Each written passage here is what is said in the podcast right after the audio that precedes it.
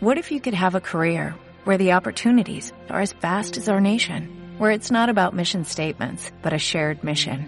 At U.S. Customs and Border Protection, we go beyond to protect more than borders, from ship to shore, air to ground, cities to local communities. CBP agents and officers are keeping people safe. Join U.S. Customs and Border Protection and go beyond for something far greater than yourself. Learn more at cbp.gov/careers. Hey, ¿qué tal? Aquí estamos de regreso con el tercer episodio de este podcast, de este irregular podcast, porque el último audio fue publicado en diciembre, hace siete meses.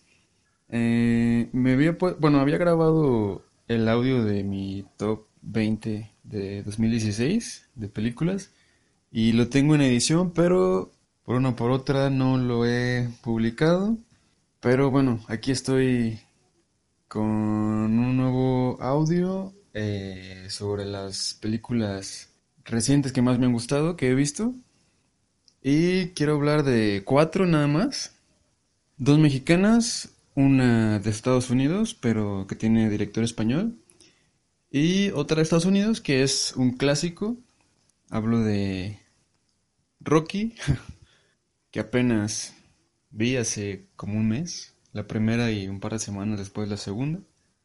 Hablo de Colossal, de Nacho Vigalondo, de Almacenados, de Jack Saga, y especialmente del que probablemente más quiero hablar y de la, una de las películas que es un documental, de hecho, que más me ha gustado en lo que va del año. Oh my god.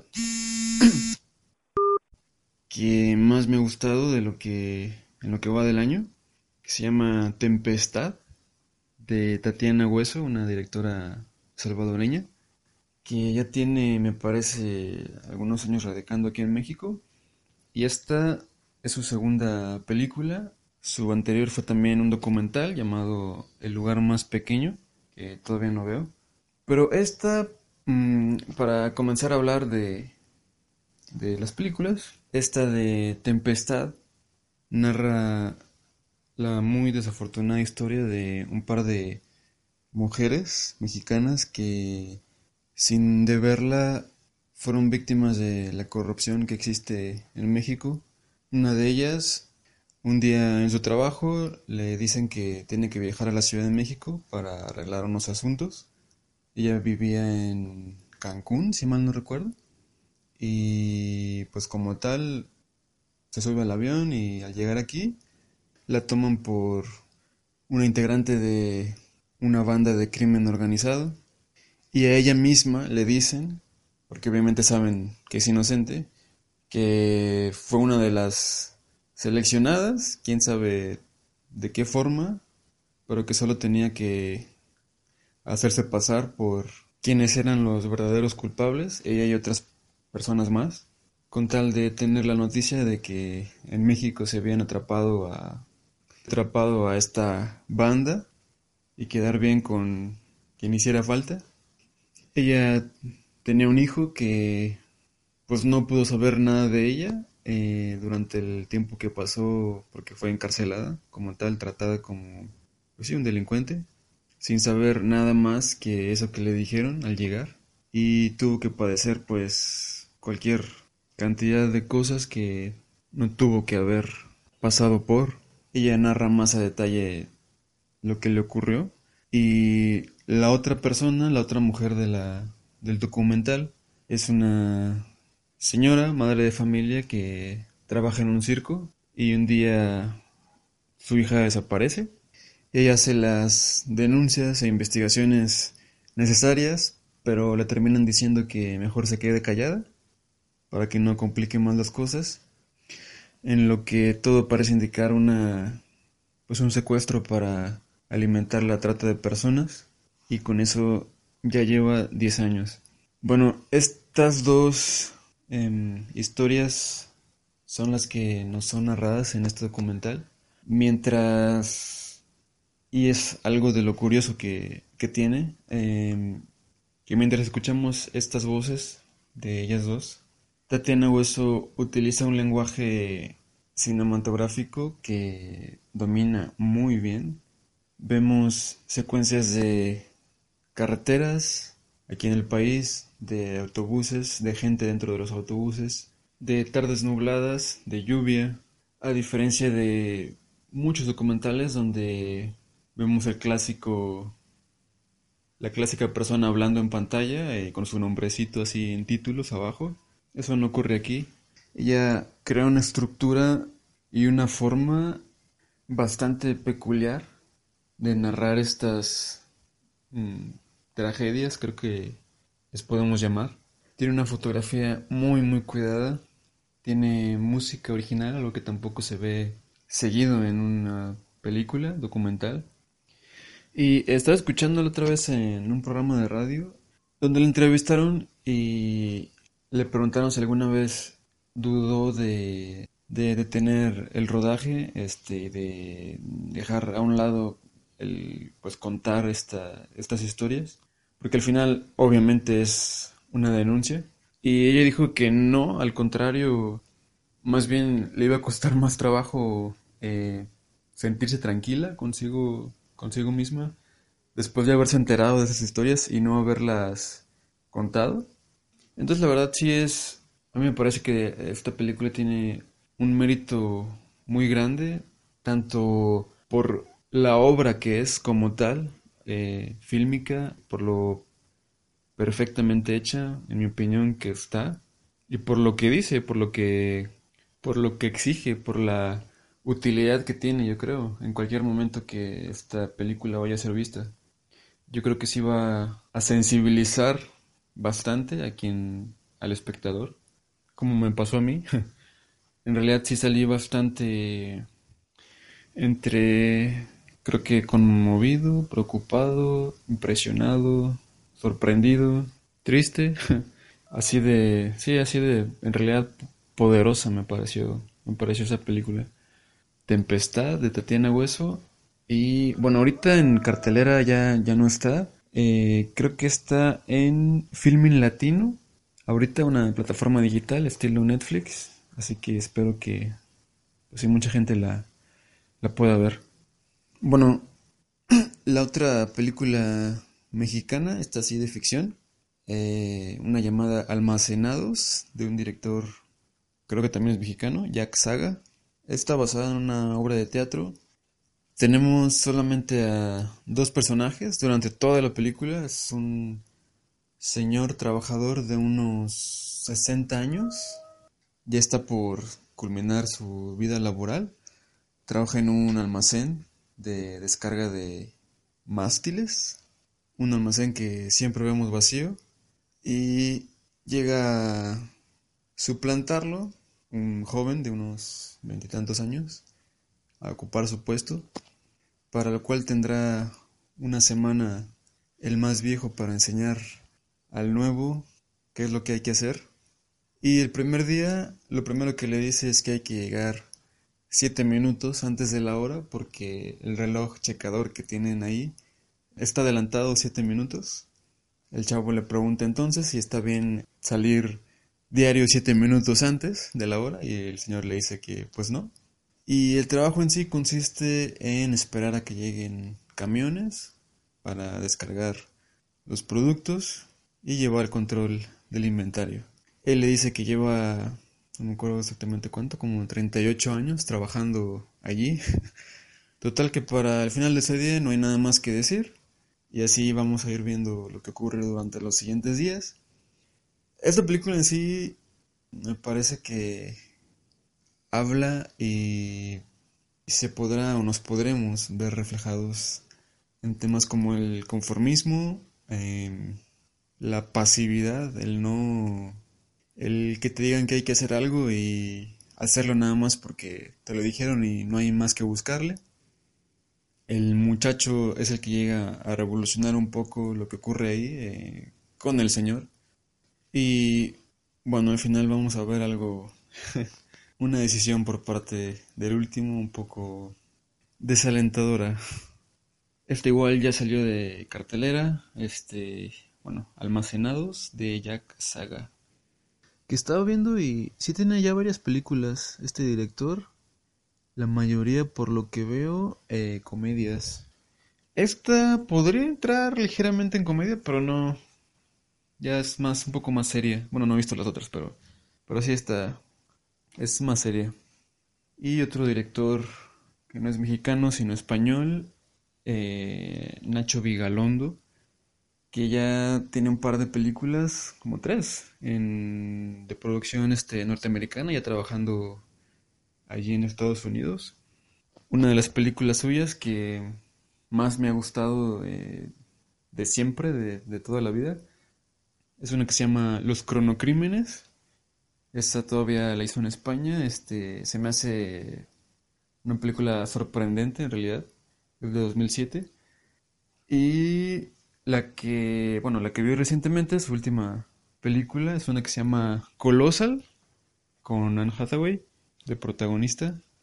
Esta es una película muy curiosa. Eh, bueno, yo creo que este director se distingue por la originalidad de, sus historias.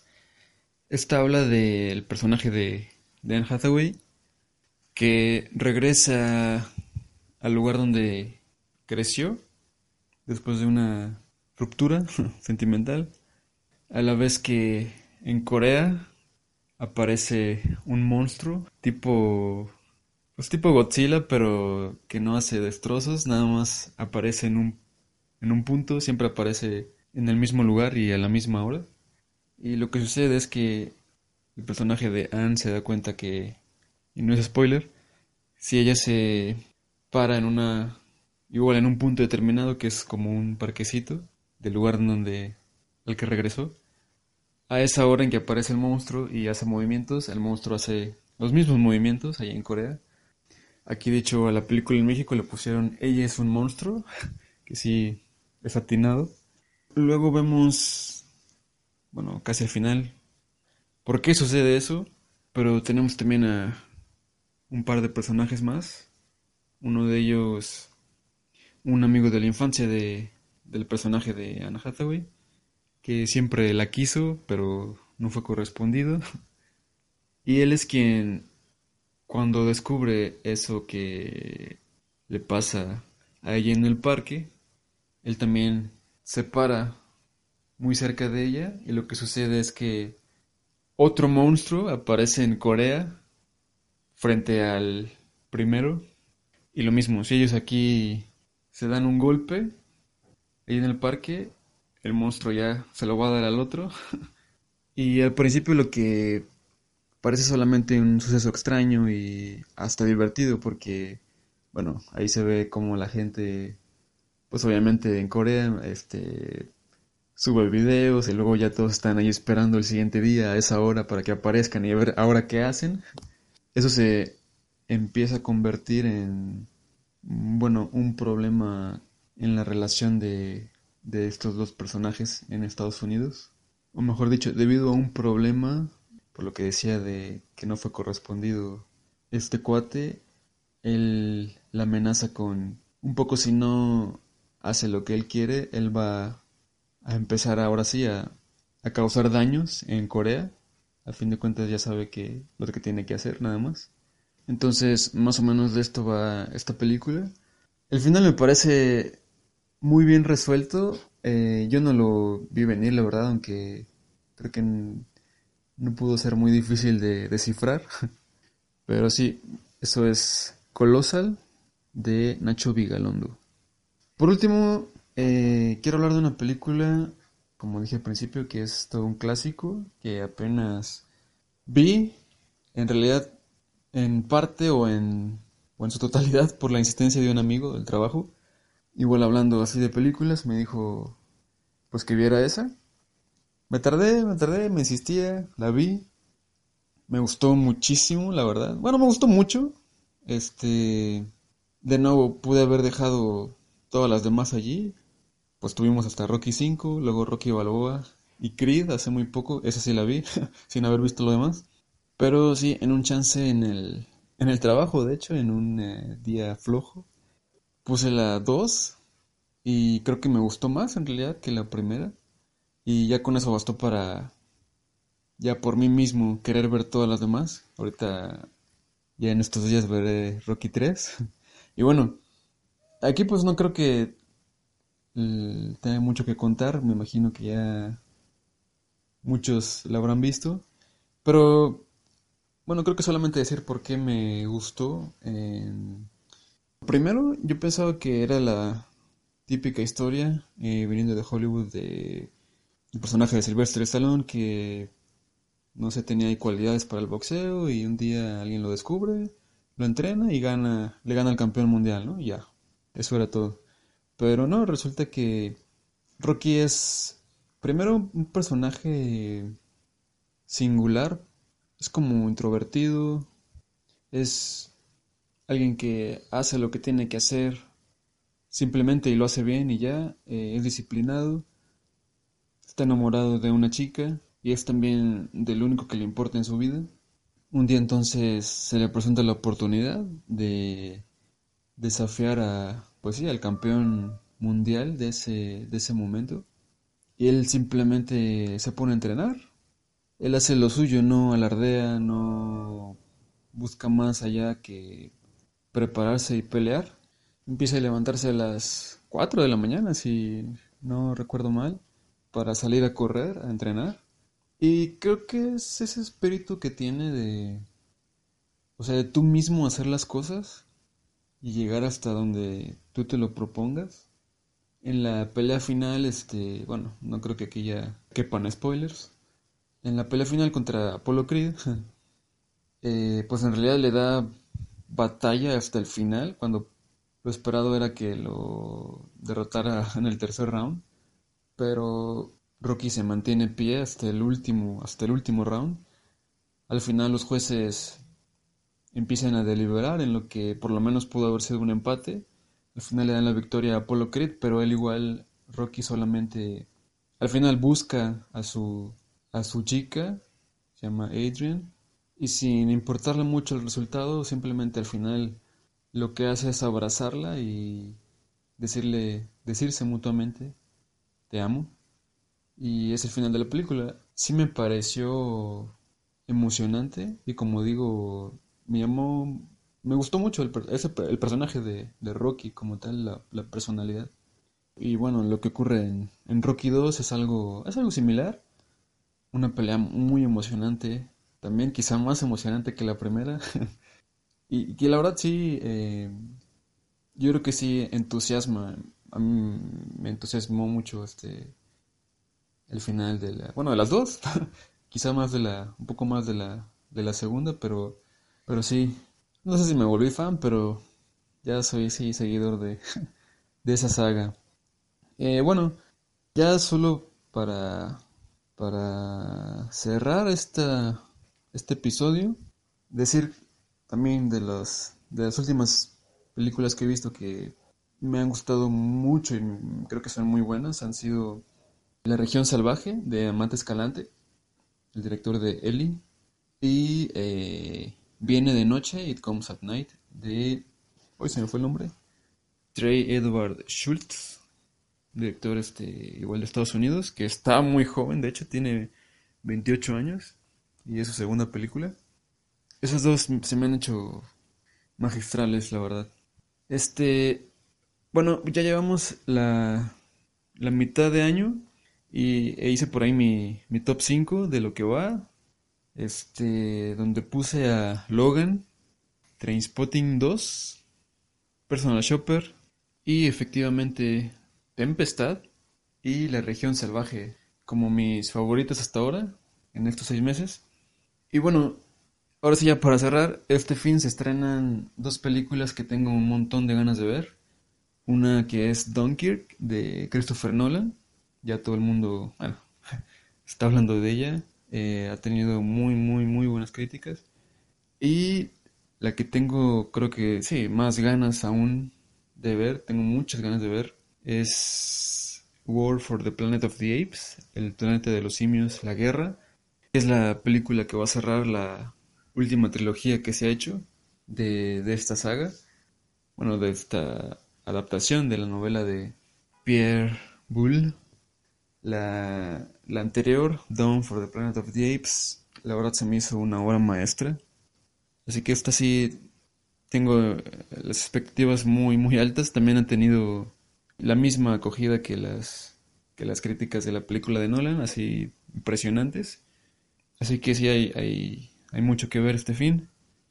Y pues nos escucharemos en el siguiente episodio. Espero no pasen otros siete meses. Y por cierto, también em, me gustaría, como por ahí dije, creo que en el episodio 2, que también quería hablar de libros. Ahorita estoy leyendo Colmillo Blanco de Jack London. Este, espero hablar, si no de ese, de algún otro en próximamente. Y quiero ah, hacer mención de un amigo que, que me ha preguntado y animado por seguir con esto, seguir haciendo estos audios. Al buen amigo Memo, bro, gracias por el impulso. Y gracias a todos los demás que escuchen. Y ahora sí, nos vemos a la próxima.